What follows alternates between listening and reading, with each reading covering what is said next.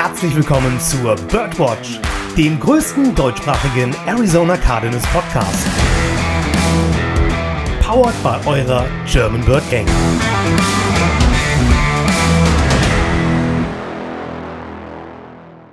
Rise up, Red Sea und einen wunderschönen guten Morgen, guten Mittag oder auch guten Abend. Ich bin's, euer Josh und herzlich willkommen zur 151. Episode der Birdwatch.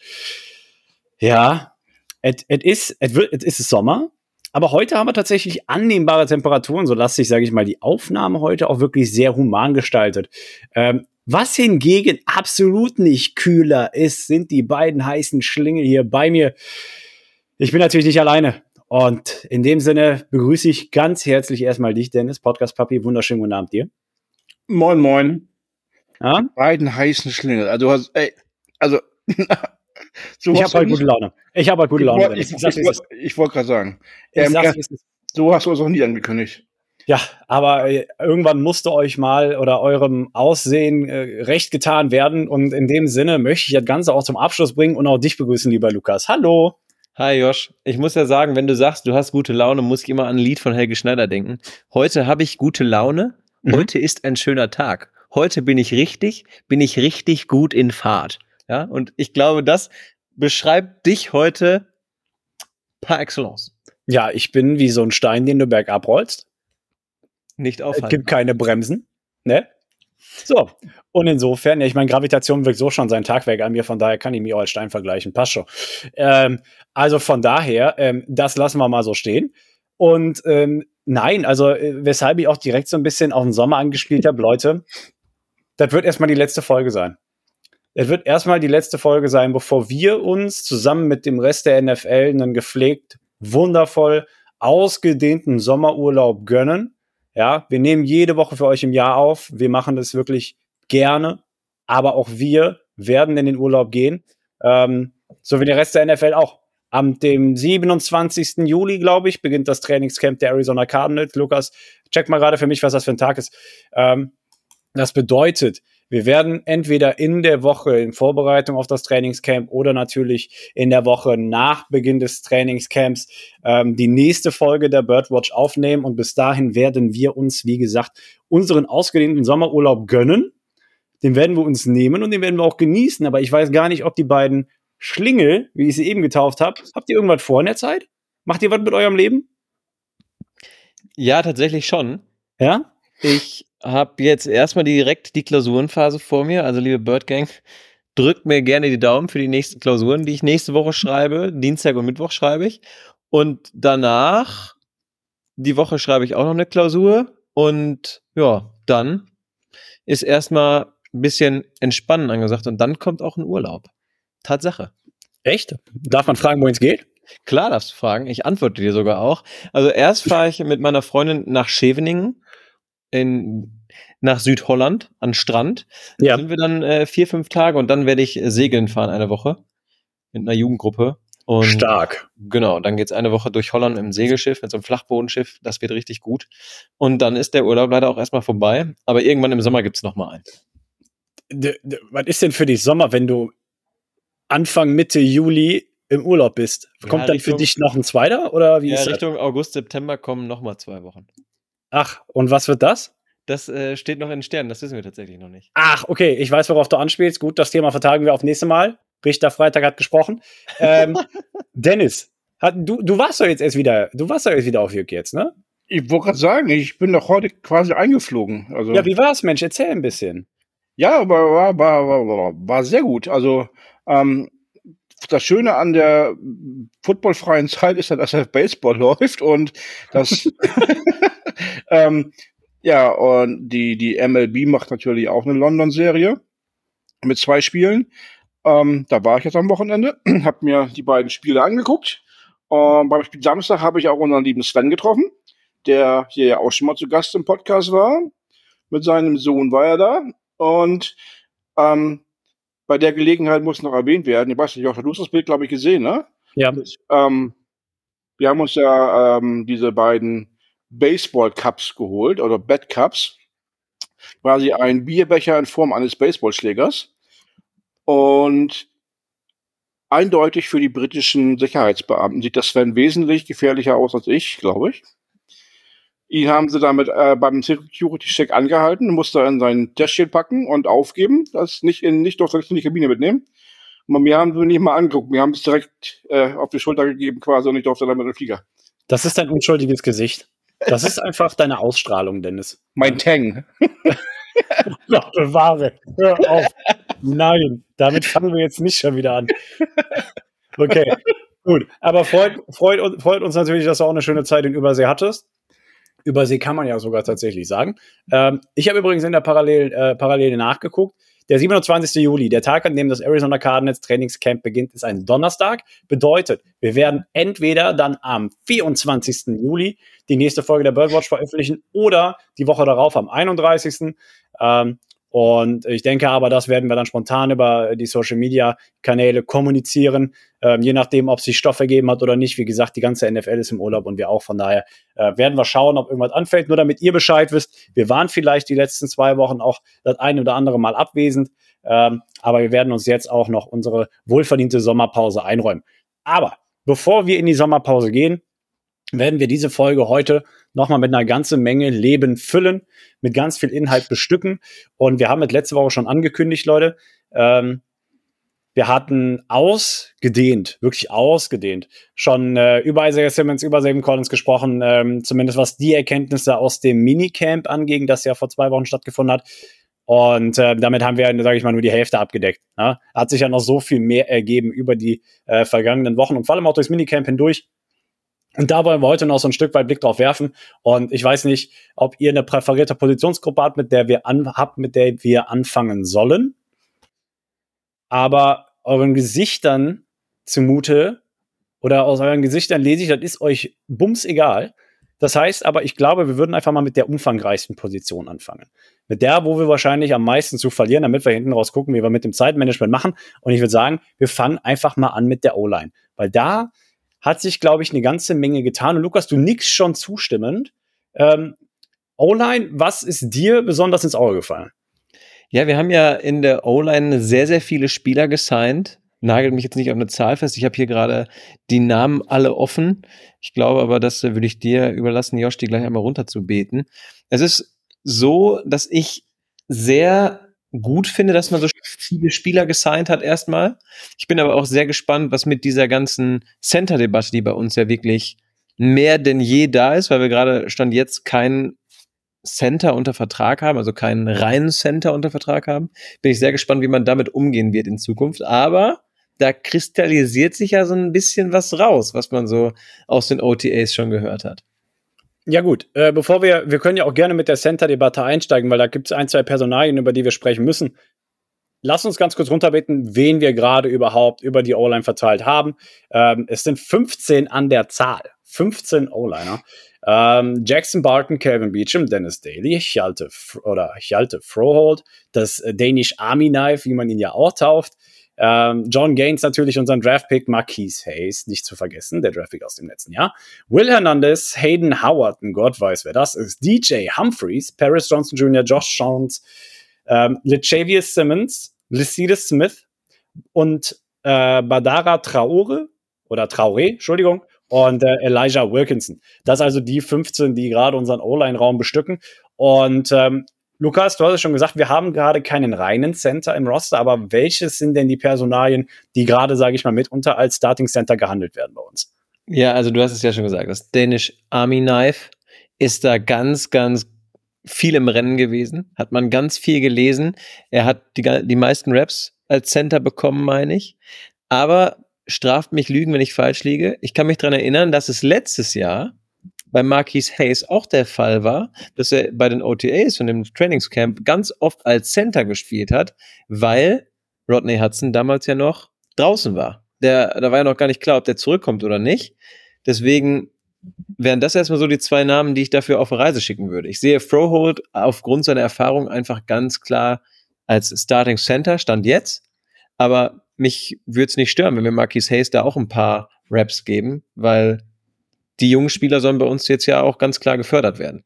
Dennis, willst du auch was dazu sagen? Also eigentlich ähm, sind das ganz viele Namen, von denen wir uns wahrscheinlich äh, die Hälfte bis noch mehr überhaupt nicht merken müssen. Ja. Ähm, ich fand aber dein Wortspiel am Anfang ganz gut. Die, die umfangreichste Position, ja, das sind die Jungs auch. Äh, in der Regel. ah, Dennis, ey. Weißt du, wenn er sonst nichts inhaltlich beizutragen hat, dann wenigstens sowas, ne? Klasse, Nein, Mann, aber lass- lass- lass- Spaß zu gebrauchen. Lass mich doch erstmal anfangen. Ich habe ja noch gar Ja, nicht angefangen. Ja, Also ähm, generell, ja, Froholt könnte ich mir vorstellen. Ich bin in erster Linie erstmal dankbar, dass wir ähm, nicht Billy Price nochmal wieder gesigned haben. Stand jetzt. Ähm, und letzte Woche, da hatte ich mich einmal kurz verlesen. Wir haben, da war ja der, Cornerback, das ist Bobby Price. Da hatte ich im ersten Moment gedacht, shit, jetzt hat es uns doch erwischt. Nein, es ist Bobby Price, nicht Billy Price. Wenn wir jetzt Billy Price auch noch sein, haben wir Billy Bobby. Ähm, das klingt ja irgendwie wie Spieler aus dem tiefsten Alabama oder sowas. Ähm, aber ähm, nein, also lass, lass Froholt das spielen, wenn er das kann und, und wenn er dann auch die meisten Raps kriegt, ist das zumindest eine Option. Ob nochmal irgendein echter Center ähm, kommt, ich habe jetzt den Namen nicht genau, wir hatten das Gerücht der letzte Woche, hatte ich ja schon mal angesprochen, wo ich es gelesen hatte, dass die Raiders ja eventuell äh, für Isaiah Simmons nochmal traden wollen, könnten, wollen könnten, weil die noch einen Linebacker suchen. Ähm, da wurde dann, oh, wie heißt das Center der Raiders? M- Ich glaube, Martin heißt mit Nachnamen. And, Andre Martin? Äh, Lukas, Lukas Jack, Lukas Jack, Lukas Ja. Jack. Okay. Und ähm, das wäre dann quasi so ein Trade, wo man für die O-Line nochmal jemanden kriegen könnte, wenn, wenn denn das weiter als Gerüchtstatus ähm, gehen sollte.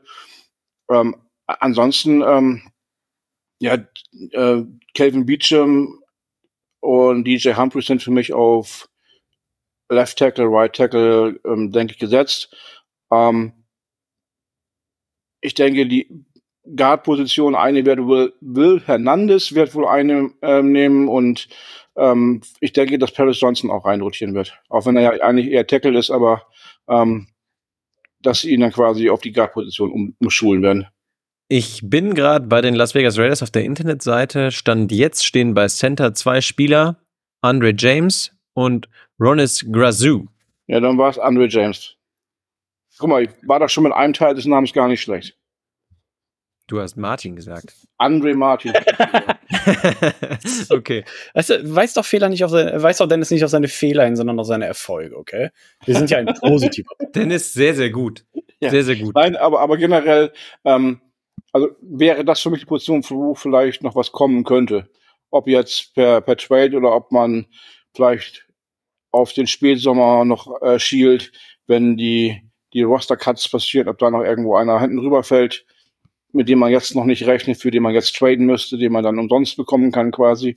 Ähm, also ist für mich noch das letzte Wort nicht gesprochen. Aber wie gesagt, von den Namen, die Joshua da genannt hat, habe ich die Hälfte eh jetzt schon wieder vergessen und ich glaube, die werden wir uns auch gar nicht merken müssen. Ich glaube, das liegt aber weniger daran, dass äh, die Namen nicht äh, Erinnerungswert haben, sondern dass du einfach du bist. Ähm, von daher, ähm, ich, ich, ich war freundlich. Ich war freundlich. Ich hätte das wesentlich sch- schwieriger ausdrücken können. Na? Ähm, was man nicht vernachlässigen darf und was man nicht überblicken sollte, ist, dass auch John Gaines, unser Draftpick, eine Menge Arbeit an, auf äh, Center bekommen hat über das Minicamp hinweg. Ähm, und auch er definitiv ein Kandidat, sage ich mal, am Ende des Tages, weil, wie Dennis gesagt hat, bei der Center-Position ist alles andere als das letzte Wort gesprochen. Und von daher ähm, denke ich mal, wird das auch noch eine Position sein, wie Dennis gesagt hat, und da stimme ich ihm zu. Gerade wenn es so an die Waiver, Wire, Wa- Waiver Wires geht, wenn, wenn die freigeschaltet werden und wir sind an dritter Stelle, ähm, das heißt, mit dem Beginn der Preseason öffnen auch die Waiver Wires und wenn die Roster Cuts einsetzen, kannst du gegebenenfalls nochmal das ein oder andere Schmankerl irgendwo abgreifen. Also wir werden sehen. Gerade bei der Center-Position wird sich bestimmt noch was tun, aber Dennis, du hast eben schon den zweiten Punkt angesprochen, un, äh, vielleicht unbewusst, vielleicht bewusst, ist mir egal. Ähm, was auch, sage ich mal, wo wir ein Stück weit Informationen erhalten haben. Und in der, ich möchte sagen, letzten Pressekonferenz von äh, Jonathan Gannon haben wir wirklich tatsächlich so ein bisschen äh, Status-Update bekommen bezüglich der Zukunft von Paris Johnson Jr. und, und wo er, sage ich mal, in der O-Line sein Zuhause finden soll. Und was hat er gesagt? Also ich paraphrasiere, ich meine, ähm, er hat gesagt von wegen, ja, er ist ein toller O-Liner, keine Frage. Und das Resümee aber war, er bringt alles für einen Starting Tackle in der NFL mit. Wenn du das jetzt kombinierst mit dem, was du aus dem Minicamp an Erkenntnissen sammeln konntest und alles, was du aus Erkenntnissen am Minicamp oder aus dem Minicamp sammeln konntest, war, dass Paris Johnson in den Übungsdrills halt rechts aufgestellt war, auf der rechten Seite der O-Line, würde darauf zurückschließen, für mich jetzt zumindest, wenn du die beiden Aussagen kombinierst, beziehungsweise die Beobachtung äh, bündelst, dass Paris Johnson tatsächlich nicht, wie du gerade irgendwie prognostiziert hast, dass er vielleicht auf Guard geplagt wird, sondern dass er tatsächlich Kevin Beecham auf Right Tackle ablösen wird, wenn es denn, sage ich mal, wenn er den Job denn auch gewinnen sollte am Ende des Tages. Ja, wär, ist auch eine Option, aber ich ähm, würde es halt, also einerseits ja, es ist halt, du willst auf die Jungs setzen, auf die Rookies, du willst sie spielen lassen und sollst sie spielen lassen. Ähm, andererseits wäre es gerade um Calvin Beecham auch schade, weil der sich auch immer den Hintern abgearbeitet hat. Ähm, letztes Jahr auch, glaube ich, der Einzige war, der nicht verletzt gewesen ist. Und ähm, ja, wenn er jetzt komplett rausrotiert, um, ich würde es schade finden, aber ähm, Andererseits für die Zukunft ist halt Paris Johnson die Option Nummer eins. Ähm, Calvin Beecham macht keine fünf, sechs Jahre mehr. Und ähm, da wird es auch wieder Sinn ergeben. Es ist für mich so ein zweischneidiges Schwert. Einerseits schade wäre es für mich, wenn Beecham kein Starter wäre, weil er halt so viel schon gegeben hat für die Cardinals. Andererseits ähm, ist es ein Business und da musst du auch die Entscheidung treffen und Paris Johnson vielleicht spielen lassen. Ähm, aber wie gesagt, vielleicht wird er ja doch noch auf Guard ein bisschen eingesetzt. Weil abgesehen davon, wir kennen es ja auch, spätestens ab Woche zwei wird wieder neu gewürfelt, weil wir jede Woche irgendwelche Verletzten mitschleppen müssen. Ja, da hast du in der Vergangenheit vollkommen recht gehabt. Ich hoffe, dass das ja eigentlich mit dem neuen Regime ein bisschen Ende hat, dass diese Verletzungshistorie in Arizona einfach mal passé ist. Das ist auf jeden Fall uns auch sehr zu wünschen.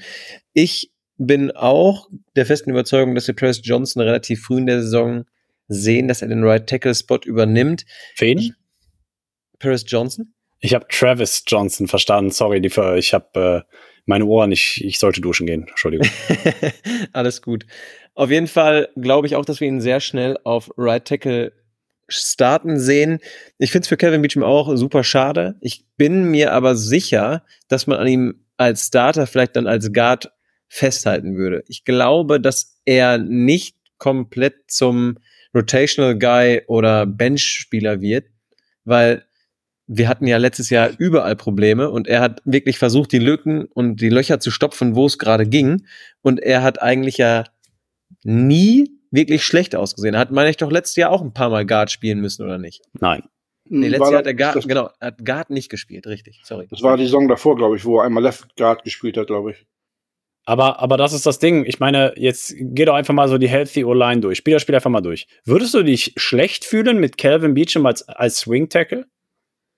Weil als DJ Humphries letztes Jahr ausgefallen ist nach Woche 6, hat er ja auch gegen Ende der Saison, als dann Josh Jones auch komplett die Klippe runtergefallen ist, auch auf Left Tackle ausgeholfen. Heißt, wenn entweder Paris Johnson oder halt meinetwegen Kevin Beecham und äh, nicht Kevin Beecham, äh, DJ Humphries, und dazu, zu dem kommen wir gleich noch, ähm, gegebenenfalls ausfallen sollten, würdest du dich schlecht damit fühlen, Kevin Beecham als Backup zu haben, als Swing Tackle? Ich glaube nicht. Nein, auf keinen Fall. Ich meine, ja, es ist vielleicht blöd, dass er da nicht mehr so viel Playing Time sieht, aber wie Dennis gesagt hat, am Ende ist es ein Business und Kevin Beecham verdient drei Millionen und macht vielleicht noch zwei Jahre in der Karriere oder hat noch zwei Jahre im Tank. Und Paris Johnson, ja. Ja, du hast vollkommen recht.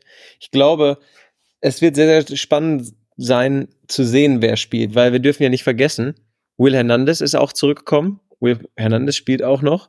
Und ja, es ist, wird einfach spannend zu sehen, was in der O-Line passiert, auch mit diesen ganzen Namen, die du eben äh, vorgelesen hast. Ja, aber jetzt, jetzt spinnen wir das Rad einfach mal ein bisschen weiter, okay? Ähm, und zwar DJ Humphreys, reden wir zuerst über ihn. Er soll ja zur, zu Beginn der Saison wieder gesund sein so zumindest der Status quo. Was heißt wieder gesund sein? Er hatte sich ja in Woche 6 oder war es Woche 7, jedenfalls war er nach Woche 6, glaube ich, raus, äh, die Rückenverletzung zugezogen, weshalb er ja auch ausgefallen ist den Rest der Saison. Ähm, dann ist ja jetzt letztens erst bekannt geworden, dass sich erst vor drei Monaten ergeben hat, dass er keine Rücken-OP bräuchte. Und eine Rückenoperation bei A, Footballspielern und B, insbesondere Offensive Linemen oder halt Line of Scrimmage-Spielern kann gleich mit wohl das Karriereende einläuten. Es ist eine ganz, ganz schwierige Sache. Ähm, Also vor drei Monaten erst bekannt geworden oder zumindest, ich weiß, das war so ein bisschen undurchsichtig kommuniziert worden, hat er die Entscheidung getroffen, sich nicht operieren zu lassen und einfach das durchzustehen und zu sagen, das halt von selbst oder da waren sie nicht so ganz transparent. Jedenfalls vor drei Monaten kam die Erkenntnis, er bräuchte keine OP. So, das heißt aber, und jetzt hat er ja an, den, an so ein paar Drills wieder teilgenommen, hat in limitierter Fashion am Minicamp teilgenommen, soll zum Saisonstart verfügbar sein, aber ja, was wenn nicht? Also was, wenn DJ Humphreys der Rückenverletzung zum Beispiel wieder erliegen würde und den Großteil der Saison nicht spielen kann. Dann wärst du zum Beispiel in dem Szenario dazu gezwungen, was weiß ich, Paris Johnson oder halt eben Kevin Beecham auf die Tackle-Position zu stecken. Meinetwegen, egal wen auf welche Seite, weiß ich nicht. Aber das wäre dein Szenario. Ja, das stimmt. Da bin ich voll bei dir. Es ist ja so, dass er dann, meine ich, mit viel Physio seinen Rücken wieder in Schuss bekommen hat, richtig? Ich wüsste nicht, wie du es sonst in den Griff kriegst. Ich meine, weil er in einem Gespräch auch ganz besonders lobend den Coach bei den Cardinals erwähnt hat, der sich mit ihm auseinandergesetzt hat diese ganze Zeit. Und ich glaube ganz ehrlich, das Team und die Mediziner in so einem Team sind mittlerweile ja auch alle so erfahren und so gut, dass wenn man um die OP nicht drumherum gekommen wäre, man ihn auf jeden Fall und das Messer hätte liegen lassen. Natürlich, wenn er sagt, auf keinen Fall. Aber hey, da, da stecken wir nicht drin, darüber haben wir nicht so viele Informationen. Deswegen, ich glaube, dass sein Rücken soweit hergestellt ist, dass er NFL ready ist, dass er Woche 1 ready sein könnte. Natürlich kommt jetzt dazu, dass er wahrscheinlich noch ein bisschen wieder an seiner Stärke arbeiten muss. Aber es ist erstmal wichtig, dass er wieder da ist. Weil, damit möchte ich jetzt noch auf einen anderen Aspekt kommen bei den Cardinals auf der Website stand, dass es fühlte sich so an, als wäre er nie weg, beziehungsweise es ist wichtig und schön, dass er wieder da ist, weil er sich ja auch direkt um Paris Johnson gekümmert hat. Klar war es in erster Linie so, man hat ihn gedraftet und ganz viele Leute haben ja gesagt, ah, der wird DJ Humphries ersetzen. Aber DJ Humphries hat gesagt, Leute, wir haben einen super Footballspieler gedraftet, warum sollte ich den jetzt nicht unterstützen? Und es gibt Videosequenzen, es gibt Fotosequenzen, wie die beiden an der Sideline stehen, Kevin Beecham ihm Griffe zeigt, zeigt, wie er richtig mit einem Passrusher umgehen soll, whatever. Es ist sehr, sehr gut und sehr, sehr stark, dass er wieder da ist und wir können einfach nur hoffen, dass diese Persönlichkeit dann auch in Woche 1 wieder vollständig fit auf dem Feld steht. Aber Josh, um den Bogen wieder zurückzuspannen zu deiner Aussage, es wäre sehr, sehr gut und sehr, sehr schön, wenn man dann mit Kevin Beecham jemanden hat, der erfahren ist und dann rein rotieren würde, in dem Fall, dass sich einer dieser beiden Tackles Paris Johnson oder DJ Humphries verletzen sollte. Ja, und jetzt können wir, können wir noch einen Schritt weiter gehen. Wenn wir jetzt versuchen, so einen Blick in die Zukunft zu werfen. Einfach mal versuchen. Du wirst den Teufel tun und mit vier Tackles ins 53-Mann-Roster gehen. Welcher Spieler also ich meine, Calvin Beach und Paris Johnson und Kevin äh, und DJ Humphreys sind die drei gesetzten Tackle dann für mich, hundertprozentig. Gerade weil Calvin Beach dazu in der Lage ist, sowohl links als auch rechts zu spielen. Jetzt spinnen wir das Rad mal ein bisschen weiter und dann werden wir auf eine Personalie stoßen, die wir auf Guard gesehen haben, die wir auf Guard dann auch wieder nicht gesehen haben und die wir auf Tackle gesehen haben und dann auch auf Tackle wieder nicht gesehen haben. Genannte Personalie ist Josh Jones. Seht oder Dennis, würdest du zum Beispiel sagen, du würdest einen Trade für Josh Jones gegebenenfalls erwarten, weil er ist ja noch relativ jung, hat gegebenenfalls noch ein bisschen Value mit dabei. Könntest du dir vorstellen, dass man ihn zum Beispiel noch bis zum Saisonstart einfach irgendwo anders hinschifft und sagt, viel Erfolg, ciao? Es ist auf jeden Fall kein Szenario, das ich komplett ausschließen würde. Ähm, also die drei genannten sind für mich die genauso ja die, die gesetzten Tackle, die, die du ähm, auf jeden Fall ins Roster mitnehmen wirst. Ähm, du wirst deinen First-Round-Pick auf jeden Fall in den Roster nehmen. Du wirst Calvin Beecham als Führungsfigur dabei haben und DJ Humphries als, als einfach Veteran, ähm, auch mit dem dicken Vertrag, ähm, wirst du ihn auch behalten.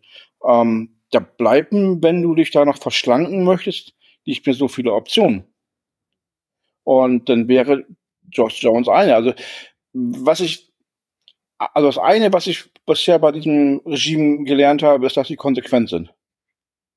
Und die werden Josh Jones nicht mitschleppen, nur weil er vielleicht ähm, guten Kaffee kocht oder sowas. Oder weil er immer morgens nett grüßt. Ja, also wenn, wenn er nicht mehr ins Konzept passt oder sie für ihn ähm, wenig Playtime sehen, ähm, wenig Snaps in der Rotation, dann kann es sein, dass er noch getradet wird, wenn man da ein bisschen Value erzielen kann. Vielleicht ähm, landet er letztendlich auch im Practice Squad. Das war auch mein erster Gedanke, dass man ihn aufs Practice Squad packen könnte.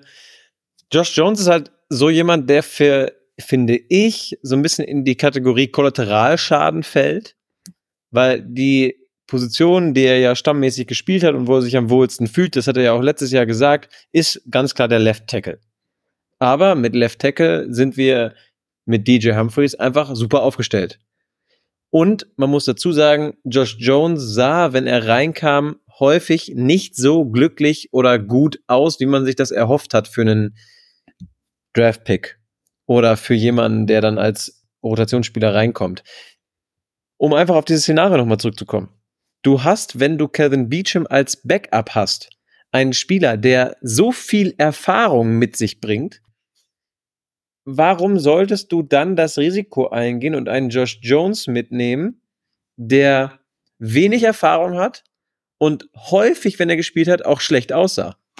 Ich finde, das sind einfach diese, diese beiden Kausalitäten, die nicht zusammenpassen. Deswegen ist Josh Jones für mich auch eher ein Kandidat, der entweder noch getradet wird oder aufs Practice Squad kommt oder sogar aus Arizona irgendwann rausgeschifft wird. Und zwar, da, damit meine ich einen knallharten Cut. Aber das halt nur, wenn man wirklich bei ihm keine Leistung sieht oder ihn halt nicht mehr gebrauchen kann.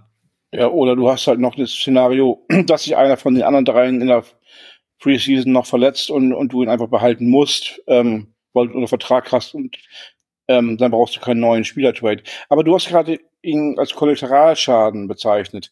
Ähm, ich würde es charmanter ausdrücken wollen. Er ist der Isaiah Simmons der Offense.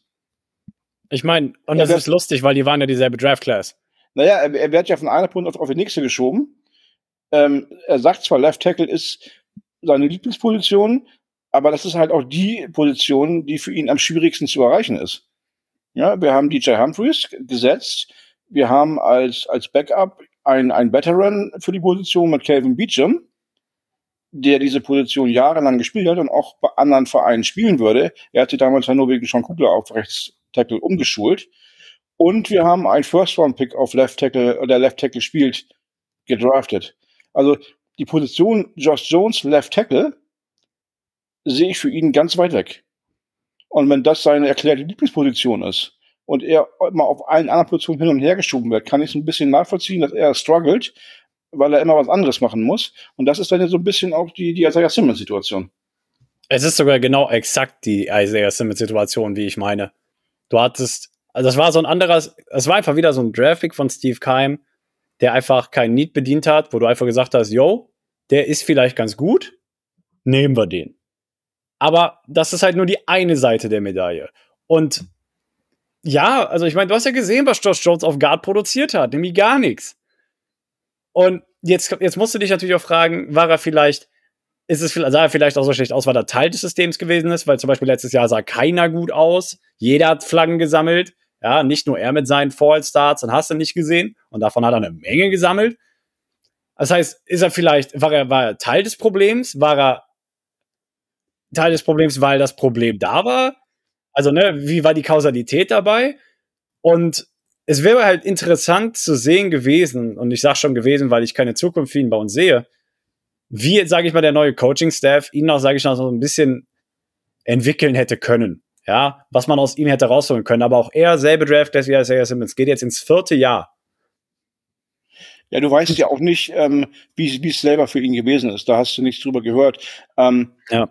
Vielleicht, vielleicht ist es für ihn, also Guard und Tackle sind zwar relativ physisch nebeneinander auf dem Feld, aber sind halt doch schon recht unterschiedliche Positionen. Vielleicht kann er es einfach wirklich nicht so gut wie das, das eine wie das andere. Ja. Ähm, dann. Vielleicht ist es bei ihm aber auch eine Kopfsache, dass er sagt, ich will aber eigentlich gar nicht Guard spielen. Und kann sich dann mit der Rolle nicht identifizieren, macht's halt, weil er dafür Geld bekommt und auch hingestellt wird. Und bevor er gar nicht spielt, spielt er lieber Guard. Aber ähm, vielleicht ist es bei ihm dann auch so, so eine Art, ähm, ja, man macht manchmal Sachen unterbewusst, dass er sich dagegen wehrt. Ja, und dann, und dann, und dann halt Scheiße macht. Und du hast die Geldsache gerade schon angesprochen. Steckst du zweieinhalb Millionen dieses Jahr aufs Practice Squad? Ich glaube nicht. Also ich traue es dem Regime zu, wenn sie für ihn keine Verwendung, also wenn sie für ihn Aber- im, im, im Active Roster keine richtige Verwendung sehen und sagen, Mensch, aber als Backup des Backups, wenn wir mal wieder Verletzungspech haben, kannst du ihn wieder reinwerfen. Andererseits kann auch sein, dass jemand ihn vom, vom Wire runterzieht oder vom Practice Squad runter, runterzieht. Ich sagen, das Ja, kann aber- passieren. Ähm, aber dann bist du den Vertrag auch los. Ja, von so daher- so. Von daher, ähm, also ich kann mir vorstellen, dass, dass sie da nicht sehr viele Emotionen reinlegen, ähm, ob er jetzt im Practice Squad landet. Da kann man ihn vielleicht immer mit reinnehmen, weil er auch schon ein bisschen Erfahrung hat. Ähm, man kann ihm, ich glaube, die würden aber auch nicht emotional werden, wenn ihn da jemand rauszieht aus dem Practice Squad. Oder vorher schon über den Wire claimt. Ich denke auch nicht. Und wie gesagt, Vertrag, so oder so wäre der Vertrag weg. Nur solange er halt auf dem Practice Squad ist, hast du, hättest du ja die, quasi die Möglichkeit, ihn zu promoten. Aber gut. Äh, ich meine, äh, das Gesetz, Lukas, was wolltest du noch sagen? Ich wollte nur sagen, ich traue es dem Regime auch ganz klar zu. Einfach weil wir wissen, die kündigen etwas an und ziehen es dann halt auch durch. Es ist nicht das Larifari, wie es früher mal war, sondern wenn du kein Need für ihn siehst oder er bedient keinen Need, dann ist er halt einfach Practice Squad oder halt komplett weg. Punkt. Ja, also, Fazit erstmal fürs, äh, für jetzt. O-Line verbleibt Patchwork. Wir haben ein bisschen mehr Informationen über den äh, Status von Paris Johnson bekommen.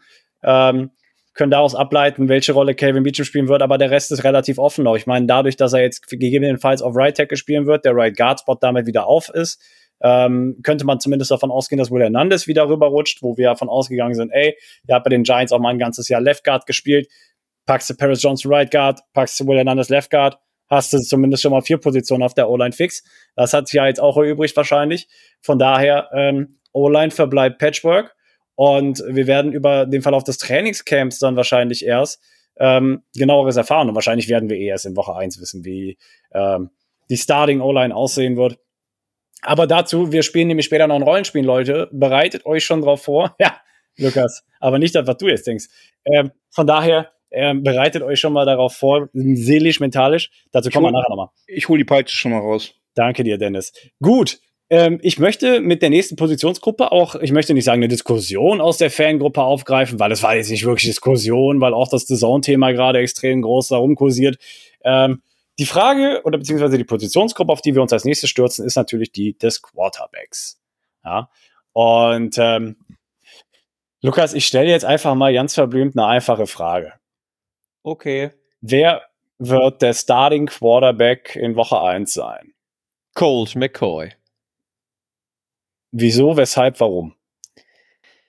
Colt McCoy ist für mich der ganz klare Starter, weil er die Erfahrung mitbringt, weil er letztes Jahr gezeigt hat, dass er als Backup funktioniert. Am Ende des Tages tat er mir dann als Starter sehr leid, weil er hinter einer nicht funktionierenden O-Line spielen musste und Hits kassiert hat ohne Ende. Weswegen er am Ende auch raus war, wo dann David Blau gespielt hat oder auch Trace McSorley. Aber der ist jetzt ja mittlerweile gar nicht mehr bei uns unter Vertrag. Ich glaube, wir gehen mit Colt McCoy in die Saison. Einfach, wie gesagt, er ist der Veteran. Er hat gezeigt, dass er spielen kann. Und er hat es halt immer noch drauf. Also warum sollten wir ihn nicht spielen lassen? Ich bin allerdings davon überzeugt, dass wir Clayton Tune auch irgendwann sehen können. Ich glaube nicht, dass du für Clayton Tune draftest oder dass du ihn draftest und ihn dann auf der Bank versauern lässt. Nein, vielleicht haben wir da ja auch so einen kleinen Effekt. Und ich glaube, dass wir mit Colt McCoy als Starter in die Saison gehen, dass wir mit Clayton Tune als Nummer zwei reingehen und dass David Blau die Nummer drei sein wird. Das ist mein jetzige, meine jetzige Prognose. Aber ich sehe, der Podcast-Papi hat mich schon strafend angesehen und hat mit dem Kopf geschüttelt. Deswegen würde ich sagen, Dennis, hau raus. Naja, ich habe es ja schon vor ein paar Wochen mal hier erwähnt. Ähm, Clayton Tune wird starten in Woche 1. Also, ähm, ist ein Bauchgefühl. Ähm, wenn ich gehe ich halt zum Arzt. Ähm, nein, Spaß beiseite. Der, der hat bestimmt Nein. eine Erklärung dafür. äh, Oh, Nein, erstmal im Ernst. Ähm, ich glaube, Clayton Tune entspricht eher dem, was die Cardinals spielen möchten. Also sein, sein, sein äh, Skillset. Auch wenn er vielleicht keine Erfahrung hat. Die hat er ja gegenüber Colt McCoy definitiv nicht. Aber ähm, ich glaube, das Skillset von Clayton Tune passt der Spielidee, wie man es momentan so mitbekommt, besser als Colt McCoy vom Spielstil her. Und da alle wissen, dass wir in einer Rebuild-Season sind, dass der eigentliche Starting Quarterback verletzt ist, auch noch ähm, länger verletzt sein wird. Also ob er überhaupt für die Saison ist ja auch nicht ganz klar. Manche reden davon, er könnte in Woche 1 starten, manche reden davon, er könnte die Woche ganze Saison nicht spielen. Whatever. Wir werden sehen irgendwann. Und es wäre jetzt die gleiche Situation, die wir vorhin hatten mit Calvin Beecham und Paris Johnson. Ähm, Clayton Tune ist am Anfang seiner Karriere. Gib ihm doch jetzt einfach mal die Zeit, sich ähm, quasi zu lernen, sich einzuspielen in der NFL. Äh, Colt McCoy ist nicht dein Backup-Quarterback für die nächsten fünf Jahre. Also von daher, ähm, wenn da nichts irgendwie Ungewöhnliches passiert, gehe ich davon aus, dass Clayton Tune auch spielen wird. Ich bin geneigt dazu, Dennis Prognose zuzustimmen. Aus dem simplen Grund, ja. Normalerweise gehst du mit dem Bekannten, du weißt, du hast wie viele 14 Jahre Erfahrung mit Colt McCoy? 13. Er geht jetzt ins 14. Und das macht dann 14 Jahre. Danke. Da, äh, stopp. Ohne Taschenrechner? Ohne Taschenrechner. Maschine. Danke. So. ähm. Scheiße. äh, also, normalerweise gehst du mit dem Bekannten, keine Frage. Aber Cope McCoy war, ich möchte nicht sagen, sein Leben lang Backup Quarterback in der NFL. Clayton Tune ist ein unschuldiges Blatt, unvorbelastet, hat nicht diesen Status Backup Quarterback auf der Stirn stehen. Nein. Clayton Tune ist ein Projekt, das du sowieso schon hinter einer Patchwork O-Line, wo wahrscheinlich zwei Rookies starten werden, meines Empfindens nach. Warum nicht auch einfach dann direkt den Rookie Quarterback, also an das Center werfen? Why not? Wisst ihr, wie ich meine? Wie Dennis sagt, entwickel den jungen Mann. Du hast die Zeit jetzt. Und ich, ich glaube tatsächlich, das Ganze kann rosiger ausgehen, als man denkt. Äh, Clayton Tune hat 44 Spiele am College gemacht. Zum Vergleich, Anthony Richardson 14. Oder waren es 14? Ich glaube, Game Started waren es wahrscheinlich noch weniger. Ich bin aber gerade nicht mehr sicher und ich möchte nicht mit falschen Informationen um mich rumwerfen. 44 Spiele hat er am College gestartet. Hatte das heißt, oder er wurde von PFF zum besten Passer im vergangenen Jahr am College ausgezeichnet. Und ich glaube, Clayton Tune bringt so ziemlich alle Qualitäten mit, die du schon als Starting Quarterback tatsächlich suchst. Und gibt es nichts Besseres, als einen potenziell Starting Quarterback als Backup zu haben und ihn während dein Franchise Quarterback inaktiv ist, an das Center zu stellen und wertvolle Erfahrungen sammeln zu lassen? Ich glaube nicht. Ich Ganz glaube, die schnell. Gibt, ja. Hier steht leider Nee, ich, ich muss noch mal, ich muss noch mal suchen. Okay, gut. Such du weiter. Und äh, währenddessen kann ich mein Plädoyer zu Ende führen. Und Colt McCoy macht mit seinen 13 Jahren Erfahrung, gerne Lukas, weiterhin das, was er mit seinen 13 Jahren in der Verantwortung ist zu tun, nämlich für Clayton Tune da sein. Genauso wie er für Kyler Murray da gewesen ist die letzten Jahre, wird er für, für Clayton Tune da sein. Und wenn Clayton Tune aus Gott weiß nicht welchen Gründen ausfallen sollte, ist halt Colt McCoy wieder da. Und das ist der Status, das ist die Rolle eines Backup-Quarterbacks. Und ich glaube, Colt McCoy wird in dieser Rolle bleiben und äh, wird dahin zurückfallen. Ich will nicht sagen zurückfallen, weil die Rolle füllt er einfach unheimlich gut aus. Ich glaube, er ist mittlerweile, hat jetzt, letztes Jahr hat er auch drei Spiele gespielt, ne? Hat er letztes Jahr drei Spiele gestartet, Colt McCoy? weiß es jetzt gerade nicht, habe ich auch nicht im Kopf. Ich, das schaue ich gleich nach. Ähm, und wenn es nämlich so ist, dann hat er im ersten Jahr auch drei Spiele gestartet, zwei und eins gewonnen und dieses Jahr wären es auch zwei und eins zumindest, was ich gerade aus dem Kopf recallen kann. Ähm, aber wie gesagt, das schaue ich jetzt nochmal nach. Und das wären dann sechs und zwei, äh, vier und zwei. Also von daher, der Roller als Backup-Quarterback wird halt McCoy einfach unheimlich gut gerecht und ich glaube, deswegen startest du nicht mit dem Backup-Quarterback in die Saison, sondern mit einem unvorbelasteten Projekt, das sich entwickeln kann. Und deswegen würde ich Clayton Tune sehen wollen es ist halt eine komfortable Situation im, im also oder Glück im Unglück oder wie man es auch immer formulieren möchte. Ja, du hast die Situation, ähm, Kyler Murray ist nicht verfügbar, ist inactive. Mit dem, mit dem Ding musst du dealen. Also du musst mit der Situation leben. Und dann wäre es doch eigentlich fast fahrlässig oder es ist komfortabel, dass du dir dann quasi einen, einen, einen neuen Quarterback quasi ähm, heranziehst. Also McCoy wird nicht die Zukunft der Cardinals sein. Auf, Ähm, auf Backup. Er hat drei Spiele gestartet, aber zwei verloren. Also sein Rekord ist 3 und 3. Just saying. Aber als Backup-Quarterback 3 und 3 zu gehen, ist auch schon nicht selbstverständlich. Das nur dahingestellt. So, ich habe meine Recherche gerade auch beendet, nachdem auf sämtlichen Websites immer diese schönen Werbevideos angegangen sind. Also, es ist so. Anthony Richardson hat in seiner College-Karriere 24 Spiele gestartet. Oh, Entschuldigung. Alles gut, kein Problem. Aber, aber Clayton Tune halt 44. Und ich, ich bin da ja total bei euch. Ich glaube, dass man vielleicht durch diesen Brock Purdy-Effekt da so ein bisschen, wie soll ich sagen, ein bisschen mehr Hoffnung in einen Quarterback in einer späten Runde setzt. Aber diese Hoffnungen sind ja vollkommen bere berechtigt. Joshua, du hast es gesagt. Der hat 44 Spiele gestartet, der wurde als bester Passer ausgezeichnet und das kommt nicht irgendwo her. Die Leute bei PFF gucken ja Film wie sonst was. Und deswegen, also ich sage euch ganz ehrlich, ich bin auch völlig fein damit, wenn wir Clayton Tune das geben. Ich finde euer Argument, das ihr beide anbringt mit Clayton Tune ist die Zukunft, Colt McCoy nicht wirklich, finde ich absolut richtig. Es geht dabei ja auch um Spieler, die sich entwickeln, müssen Vertrauen bekommen vom Coaching-Staff. Das ist in jedem Sport so. Und wenn du von einem Verein nicht das nötige Vertrauen bekommst, hast du nicht genug Selbstvertrauen oder nicht genug Selbstwertgefühl. Und das heißt, dass du auf dem Platz was machst? Versagst. Dass dir deine Nerven durchgehen, whatever.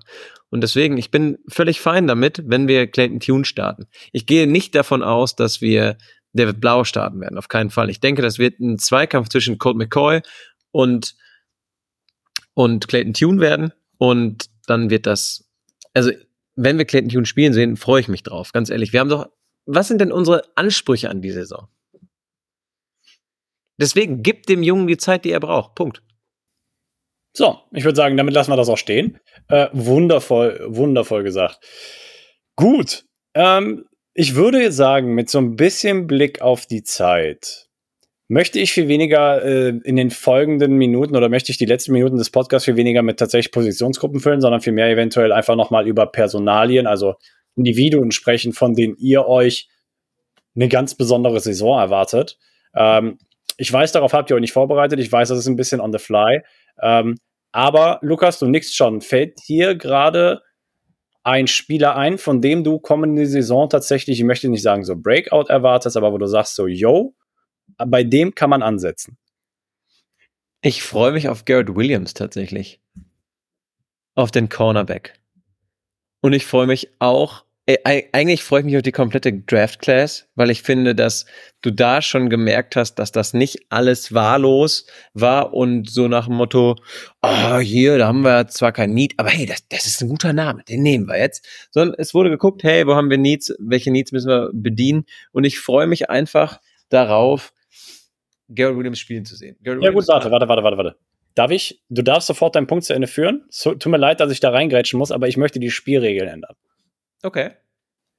Wir nehmen keinen Spieler aus der Draft Class, weil ich glaube, wir haben schon über die letzten Folgen kenntlich gemacht, dass wir uns auf jeden aus der Draft Class freuen und warum. Und deswegen, du darfst jetzt da deinen Punkt zu Garrett Wilson gerne noch zu Ende führen, aber danach möchte ich, dass du einen Spieler benennst, der nicht aus der diesjährigen Draft Class kommt, auf den du dich besonders freust. Okay. Ja, ich glaube halt einfach, dass er vielleicht ein bisschen unterm Radar fliegt, weil er halt lange verletzt war und ja wirklich auch blöd verletzt war. Deswegen glaube ich einfach, dass wir von dem, der war ja vorher auch gehypt, bevor er sich verletzt hat. Deswegen erwarte ich da einfach Großes von. Aber jetzt mit deiner Aufgabenstellung, die du ja gerade einfach on the fly geändert hast. So bin ich. Spontan. Heide, Heidenei. Frech. Ja, Jetzt, jetzt sag nicht, du warst auf die andere Frage vorbereitet. Also von daher komm. Nee, war ich, war ich nicht, aber ich muss, ich muss jetzt gerade wirklich überlegen. Ja, dann überleg du und ich hau mal meinen raus. Ähm, ich freue mich auf Keontae Ingram. Ich wusste es. ich wusste es. Nein, Dennis, ähm, wieso freust du dich auf Keontae Ingram? weil er im letzten Jahr schon angedeutet hat, dass er durchaus Potenzial haben könnte. Ähm, dass er jetzt in seinem zweiten Jahr auch wesentlich mehr Snaps sehen wird, gehe ich mal von aus, weil Bestand jetzt, ähm, wir haben natürlich ähm, Connor da als ähm, Number One Running Back, natürlich. Äh, wird auch so bleiben, denke ich, erstmal. Aber wir haben keinen, keinen weiteren Veteran geholt, der vor Ingram definitiv in der Hierarchie stehen sollte.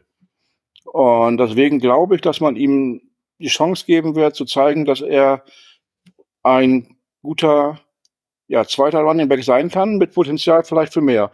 Aber ich glaube, dass er diesem Jahr wesentlich mehr Snaps sehen wird und uns da auch Freude mitmachen wird.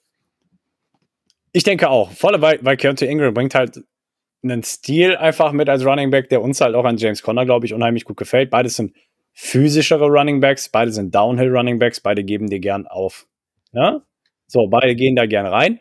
Ähm, von daher, ich, ich kann deine Auswahl, kann ich voll und ganz nachvollziehen, Dennis, und ich finde es klasse, weil der Number Two Running Back Spot halt komplett offen ist. Ne? Ich meine, ich könnte zum Beispiel noch Corey Clement reinwerfen als Optionalität, einfach weil ich glaube, dass Clement nochmal vielleicht eine Option in das, in das Spiel mit reinbringt, die, sage ich mal, die beiden zum Beispiel nicht ganz erfüllen könnten. Aber auch bei denen hast du gesehen, James Conner kann genau, ist ja genauso ein Pass-Catching Running Back im Zweifel wie jeder andere auch. Jetzt ist kein Christian McCaffrey, keine Frage, aber, ne? Da sind wir wieder beim Thema ähm, Spieler weiterentwickeln. Corey Clement brauchst du nicht mehr weiterentwickeln. Na, ja, richtig. Ähm, aber du der, hast von der, Veterans gesprochen und ja, er ja einer. Aber, aber, er ist, ja gut, aber er ist jetzt, ich habe von einem Veteran gesprochen, der in der Hierarchie vor ihm stehen müsste. Und da sehe ich nicht Corey Clement. Aber deswegen sage ich ja, der, der, der zweite Spot ist komplett offen und ja, da ist. Competition auf jeden Fall.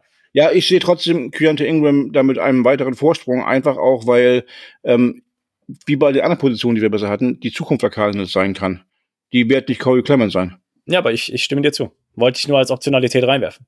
Ja, klar. Bevor ähm, du mich jetzt hier unterm Bus wirst. Nein, natürlich nicht. Ähm, ich habe schon Profil. In, er hat entweder, nur hinter den Bus geworfen. Entweder nehmen wir noch einen dritten Running Back mit rein oder wir haben auch immer die Situation, dass die Jungs sich ja auch gerne mal verletzen. Aber da brauchst du auf jeden Fall noch eine dahinter Hand. Running Backs packst du auf jeden Fall ja aber auch noch aufs Practice Squad. Also von daher, ähm, ja, aber definitiv. Also wie gesagt, ähm, ich freue mich auch sehr auf Keontae Ingram, um dir beizupflichten. Lukas? Ich habe zwei Spieler tatsächlich im Kopf. Ich habe gerade eben, ich gebe zu, während Dennis seinen, seinen Punkt ausgeführt hat, habe ich noch einmal schnell die Spielliste durchgescrollt. Ich habe zwei im Kopf. Einmal ist es Greg Dodge. Weil Greg Dodge letztes Jahr einfach gezeigt hat, was für ein cooler Typ er ist was für ein unfassbarer Spieler er ist. Und ich glaube, der hat so ein bisschen den Chip on his shoulder, because er möchte beweisen, dass man ihn zurecht verlängert hat. Er möchte beweisen, dass er den Workload, den er letztes Jahr tragen konnte, dass er den dies Jahr locker auch tragen kann und sogar noch mehr. Und er ist ja so jemand, der reingeschmissen werden kann, auch als Rotational Guy in, im, im Wide Receiver Room, ja. Ich glaube, dass er ganz viel im Slot auch spielen wird und ich glaube, dass man sehen wird, was für ein wichtiger und guter Spieler er einfach für die Cardinals ist. Das ist einfach so mein Punkt bei ihm. Soll ich euch meinen zweiten Spieler auch noch ver verraten? Ja, warte, lass uns erstmal über Greg Dodge sprechen, weil bei ihm sehe ich halt ein ganz großes Problem. Oh, das ist interessant. Hau raus. Ja, das Problem ist die Hierarchie. Das Problem ist die Hierarchie im Raum. Du hast Hollywood Brown. Die Nummer eins. Die Nummer eins. Rondé Moore. Steht definitiv über Greg Dodge, kannst du mir nichts erzählen. Die werden, sich die, Snaps, die werden sich die Snaps hundertprozentig teilen aber wie ist das Verhältnis in der Beziehung? Das ist die Frage. Ich meine, ja, Greg Dodge hat letztes Jahr eine Menge Snaps gesehen, weil Rondé Moore sich gesagt hat, ich verletze mich wieder. Genauso wie, wie Marquise Brown sich auch verletzt hatte nach Woche 6 in dem Spiel gegen die Seahawks.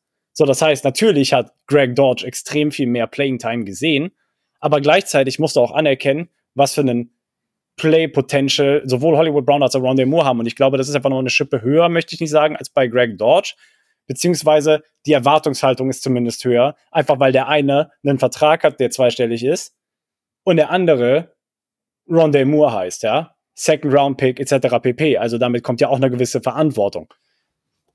Darin sehe ich schon das Problem. Michael Wilson sehe ich im Death Chart auch über Greg Dodge, einfach weil er der einzige 1,90 Bully Wide Receiver für die Outside ist, den wir gerade aufstellen, mit Ausnahme von Zach Pascal. Aber wenn wir das Rad schon so ein bisschen spinnen und wenn du, und das werde ich, da werde ich gleich drauf zu sprechen kommen, weil das synergiert so ein bisschen mit dem Spieler, den ich mir rausgesucht habe. Ich weiß nicht, ob die Playing Time für Greg Dodge so großartig sein wird und so groß ausfallen wird, wie das letzte Jahr gewesen ist. Wenn nicht wieder besondere Umstände dafür sorgen. Und da sehe ich das Problem. Ja, ich, ich weiß, was du meinst. Ich stimme dir vollkommen zu. Wenn du nochmal einfach die Namen, die wahrscheinlich vor ihm im Death Chart stehen werden, runterbetest, Marquise Brown, dann haben wir da Rondell Moore, dann haben wir Michael Wilson und Zach Pascal. Und das sind schon vier Namen, die sind ein Brett für einen Greg Dodge, der eigentlich letztes Jahr wie der Phoenix aus der Asche aufgestiegen ist, ja. Also, ich bin, aber ich freue mich trotzdem drauf, weil ich gespannt bin, wie er mit der Situation umgehen wird.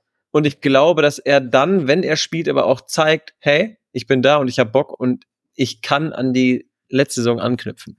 Und deswegen bin ich einfach froh, dass du nicht einen No-Name da spielen hast, sondern dass du weißt, okay, da ist jemand hinten raus, der trotzdem, wenn er die Gelegenheit bekommt, liefert. Es ist, das ist, das ist das Ding. Es ist wie mit Calvin Beecham. Ja. Absolut luxuriöse Position, dass du sagst, Calvin Beecham wird unser Backup-Tackle. Wenn du weißt, der hat die letzten vier Jahre für uns gestartet und hat immer gut ausgesehen. Und war mit Jalen Thompson einer der Spieler, die letztes Jahr jedes Spiel gemacht haben. Einfach eine unglaublich luxuriöse Position, in der wir uns da befinden. Absolut, bin ich voll bei dir. Dann verrat uns noch deinen Spieler. Trey McBride. Ich Trey, Mc, Trey McBride ist mein Spieler, den ich mir rausgesucht habe. also, wie gesagt, der Spieler, glaube ich, auf den ich mich am meisten freue, ist zwar Michael Wilson, aber wenn ich meinen Spielregeln folge, ähm, dann, dann, dann muss das Trey McBride sein. Ähm, einfach weil von dem, was der Coaching-Staff mittlerweile mitgegeben hat, von wegen so, hey, die Offense wird so und so aussehen, ne? wir wissen, ähm, Drew Petzing wird Sachen aus Cleveland mitbringen, wir wissen schon so ein bisschen, wie das Ganze aussehen wird. Ne? Ähm, von daher kannst du hundertprozentig davon ausgehen, dass Trey McBride sehr viel mehr Spielzeit sehen wird, als zum Beispiel die letzten Jahre unter Cliff Kingsbury, aber darüber hinaus auch sehr viel mehr eingebunden wird in jede Plays. Also der wird unheimlich sehr viel mehr Verantwortung bekommen. In Ergänzung dazu, dass Zach Ertz Rehab von dem Kreuzbandriss anscheinend auch immer noch andauernd und ich weiß, ob er zur Woche 1 verfügbar sein wird, gewinnt die Personalie Trey McBride noch mal mehr Bedeutung für mich.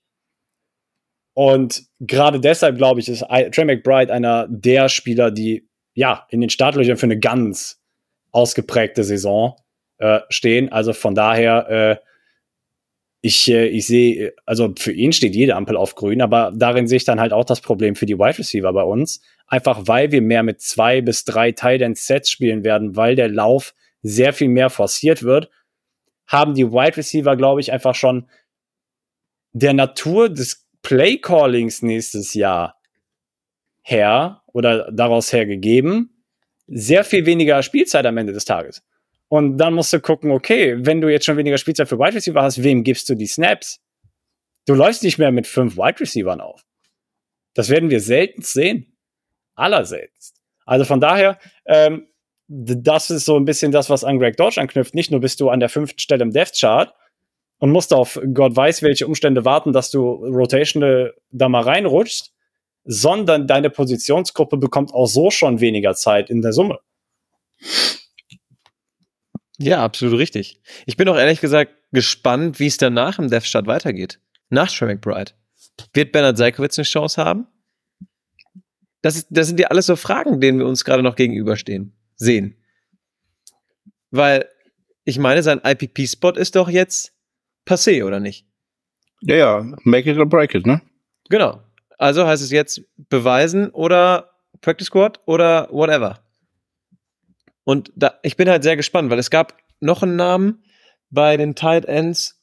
Ich komme gerade nicht drauf. Der wurde auch heiß gehandelt, dass er sich große Hoffnungen macht. Gut, wenn ein Spieler sich Hoffnung macht, das heißt wenig, aber der auch häufiger mal viel. Ich komme nur gerade nicht auf den Namen, den finde ich vielleicht gleich noch raus. Ist es aber, Noah Togiai? Glaube ja. Okay. Genau. Deswegen, es ist einfach eine sehr, sehr spannende Situation dabei. Definitiv. Aber wie gesagt, also davon werden wir sehr viel mehr sehen. Und zum Abschluss der heutigen Folge, wenn ihr nicht äh, gerade noch einen honorable Menschen habt. Ach ja, Lukas, komm. Kazir White, auf den freue ich mich. Okay. Weil, ich kann auch verstehen, warum. Jetzt hast du das Roster gleich durch. Du bist so gemein. Du bist so gemein. Ja, das, ich ich, ich habe einfach, ganz ehrlich, Jungs, ihr wisst es, ich habe ein bisschen geweint, als Jordan Hicks gegangen ist, weil er am Ende des, weil er in der Saison echt gut gespielt hat und danach halt weg war. Ich glaube einfach, dass Kazir White das bringen kann, was wir uns von unserem Mike Linebacker erhoffen und wünschen. An, an, und ich an, hoffe, dass er an seine Zahlen in Philly anknüpft, weil dann hast du da in der Mitte echt, hui, eine Maschine stehen. An, an der Stelle gebe ich dir einen ein, äh, Tröst, Tröster-Tipp. Oh, jetzt bin ich gespannt. Bei den St. Louis Cardinals in der MLB ist ein Closing Pitcher mit dem Namen Jordan Hicks. Oh, also du, könnt, du könntest das quasi noch so eine Art er, er, Ersatz-Hicks haben. Ein Ersatz-Hicks? ja. Danke, Dennis. Wow. Ich bin leicht schockiert. Ich weiß nicht, was ich dazu sagen soll. Gut, ähm, ich würde sagen, wir beenden die Folge mit einem kleinen Rollenspiel. Obwohl, wir haben danach noch ein Thema, aber wir beenden die Folge thematisch mit einem kleinen Rollenspiel. Und zwar schlüpft ihr jetzt in die Rolle von Jonathan Gannon, meine Freunde. Und ihr stellt euch die Frage, ja, Trainingscamp steht vor der Tür. Welche Erkenntnis würdet ihr gerne bis spätestens Ende des Trainingscamps haben? Also quasi, ne, wisst, worauf ich hinaus will. Von wegen, welche Erkenntnis hättet ihr gerne im Sinne von Vorbereitung auf die Saison? So, was wollt ihr von dem Roster wissen? Was soll euch das Roster für eine Antwort geben? Oder überhaupt Spieler, was auch immer? Das, das, das wollt ihr wissen im Trainingscamp oder über den Verlauf des Trainingscamp in Erfahrung bringen. Oh, Josh, that's an aggressive question. Noch einen schnellen Lacher. Ja, die Erkenntnisse. Du möchtest gerne als, oder ich als Jonathan Gannon möchte gerne meine Fragezeichen ja, genau. haben in Ausrufezeichen. Das ist korrekt. Danke, dass du die Frage noch mehr erläuterst. Und jetzt darfst du Knallgas geben. Eine Erkenntnis bitte nur. Hat er, hat er auch schon gerade. Ja, ich möchte aber, dass er die beim Namen nennt. Dass Jonathan meine, Gannon 20 Fragezeichen auch vor der Fresse hat, ist mir bewusst. ich möchte, dass unsere Death im Pass Rush steht. Und ich möchte, dass wir dabei auch ganz klar auf unsere Rookies mitbauen. Ja, gut, ist ein bisschen langweilig vielleicht. Nein, also du willst wissen, wie die D-Line aussieht und wer, der, wer deine Main Pass Rusher sein werden. Also genau. Perso den Personalienraum würdest du gerne abgesteckt haben zum Ende des Trainingscamps. Auf jeden Fall. Okay, kann ich gut nachvollziehen. Hast du noch einen Grund dafür oder? Ja, mein Grund ist halt einfach, du hast so viele Namen. Du hast jetzt auch mit den Rookies ja BJ Ojulari zum Beispiel, um nur mal einen zu nennen. Du hast dann noch Cam Thomas, Marjay Sanders, du hast Victor Dimikeji, du hast Dennis Gardek. Und dann ist halt die Frage, was passiert? Wird Dennis Gardek wieder Special-Teamer, wieder weniger Outside-Linebacker? Was wird mit Victor Dimikeji, der letztes Jahr wenig Glanzmomente hatte? Können Cam Thomas und Marjay Sanders an die High Hopes von letztem Jahr anknüpfen? Und was passiert mit BJ Ojulari? Was passiert mit Selvin Collins, den man ja zwischenzeitlich auch eher auf der Outside gesehen hat? Also das sind alles so Fragen, die er sich ja gerade gegenüber sieht.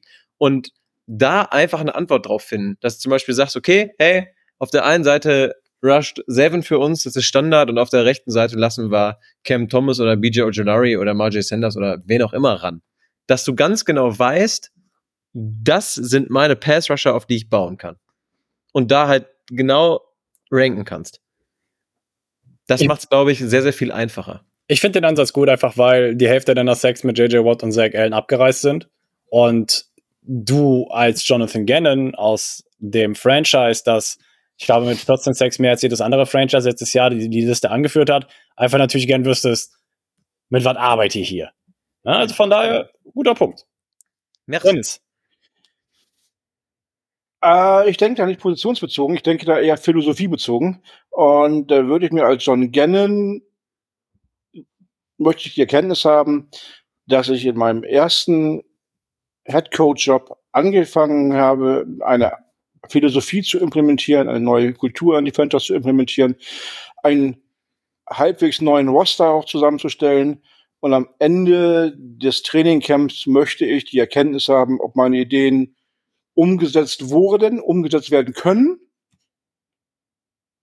und ob ich vielleicht Anpassungen machen muss, weil für meine Ideen vielleicht das Personal doch nicht das Richtige war, also ob ich auch die richtigen Händchen hatte bei der, bei der Personalauswahl, ähm, einfach das große Ganze, ob meine Philosophie, mit der ich hier angefangen habe, ähm, von den ganzen Leuten, nicht nur den Spielern, sondern auch von dem ganzen Staff umgesetzt wird und umgesetzt werden kann. Ja, man kann ja jede Idee nur, man kann den Leuten ja nicht eine Idee überstülpen, wenn sie es gar nicht umsetzen können.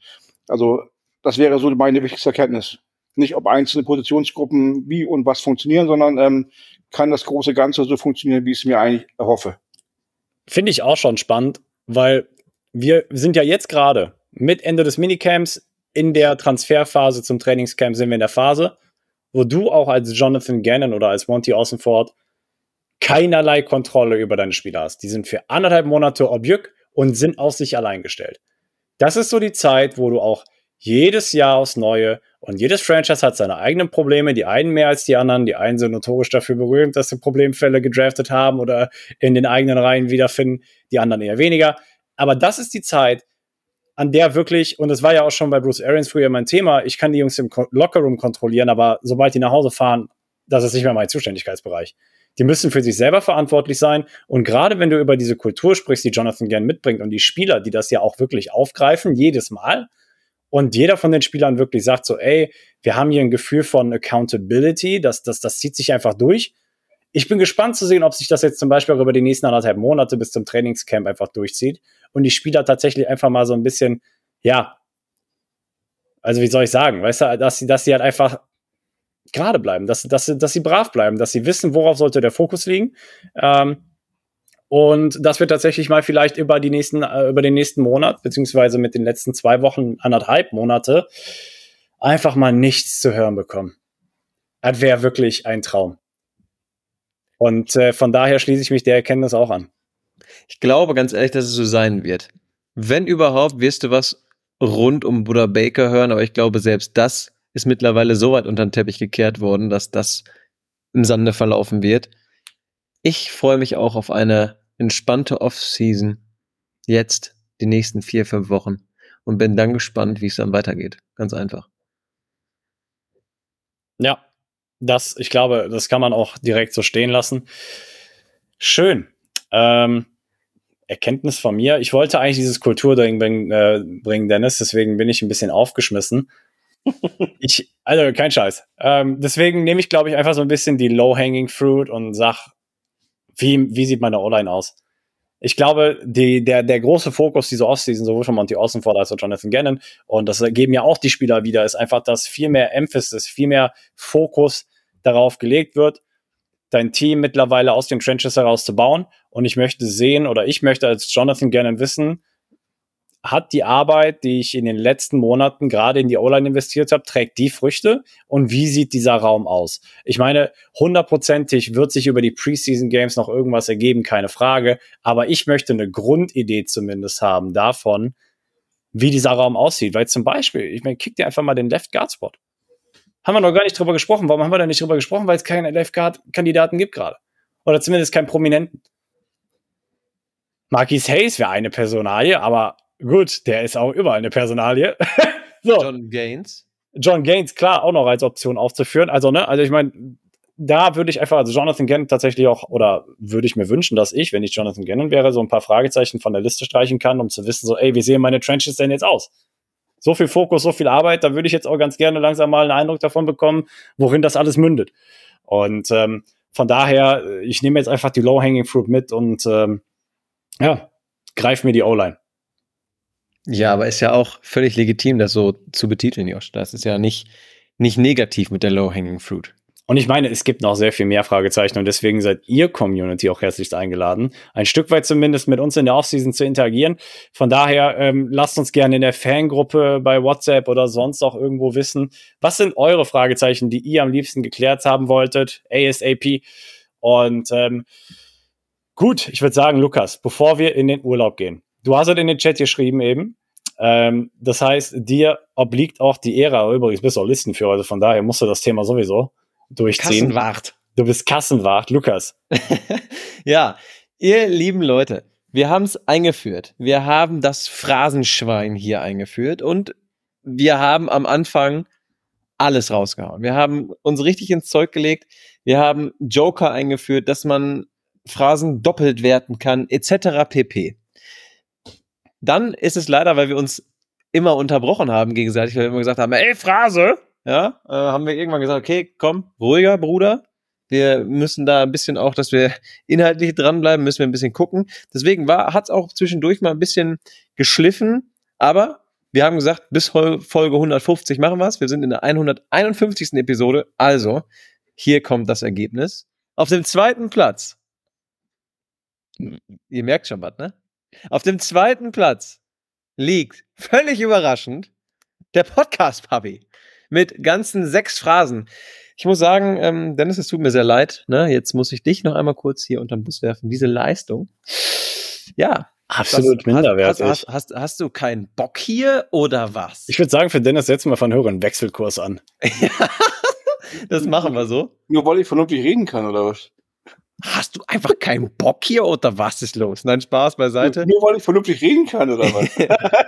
ja, vielleicht haben wir deine Phrasen, weil du sie auch immer so schön norddeutsch verpackt hast, vielleicht haben wir sie auch einfach nicht verstanden. Ne? Wir wissen es nicht. Auf jeden Fall haben Joshua und ich uns ein absolut heißes Rennen geliefert und sind am Ende Fotofinish genau gleich ins Ziel gekommen. Joshua und ich haben beide 18 Phrasen rausgehauen. was? Wir hatten beide 18 Phrasen. Ah. Es, es, war auch so, dass ich am Ende davon profitiert habe, dass Dennis bei dir häufiger mal den Joker gezogen hat. Sagen wir es ganz ehrlich. Targeting. Aber um das einfach nochmal ähm, hier deutlich zu machen, Dennis, du hast nur ein Drittel von den Phrasen, die Joshua und mich zum Sieg geführt haben. Das ist schon enttäuscht. Ja. Ne? Und ihr lieben Leute, wir haben es groß angekündigt, wir wollen das verrechnen, wir wollen das spenden, das Geld. Wir machen das jetzt so, weil wir noch nicht uns überlegt haben, wie wir es machen. In unserer Offseason, in die der Podcast jetzt ja gehen wird, wie Joshua eingangs schon erwähnt hat, werden wir uns etwas überlegen, wohin das Geld geht, wie wir es spenden wollen, etc. pp. Wir haben auch von einigen gehört, die sich da beteiligen wollen. Das ist an euch der Aufruf. Sagt gerne nochmal Bescheid, auch gerne nach Episode 152, wenn wir da genaueres zu erläutert haben. Aber wir wollten hier einmal ganz schnell die Ergebnisse präsentieren und wir überlegen uns jetzt, wie wir das verrechnen, etc. pp. Und dann werden wir euch das präsentieren, liebe Bird Gang. Aber ich wollte gerade sagen, haben wir nicht den Wechselkurs festgelegt? Wie viel, für Fra wie viel pro Phrase hatten wir am Anfang gesagt? Haben wir die Konditionen nicht schon festgelegt ich, gehabt? Ich, ich meine, es stand mal was im Raum, aber dann haben wir nachher gesagt, darüber verhandeln wir nochmal. Ah, Also okay. Es ist, es ist, es ist Also ähnlich ich wie mit dem Tarifvertrag der Deutschen Bahn. Ich war was bei 2 Euro pro Phrase, oder? War ich da im Kopf. Irgendwie, irgendwie sowas. Aber ist Ich, ich habe mal, ich, ich hab mal 10 im Kopf gehabt, deswegen. Also dann bin ich, kann ich ja direkt Privatinsolvenz anmelden. ja, lass das nochmal austangieren, Leute. aber, aber wir geben euch den Betrag bekannt. Genau. Naja, weil ihr noch, wie gesagt, wie Lukas hat es gerade schon erwähnt, ein paar hatten uns ja schon mal äh, angedeutet, sie würden da sich gerne beteiligen. Äh, ihr wisst ja, wie ihr uns bei WhatsApp erreichen könnt oder Instagram.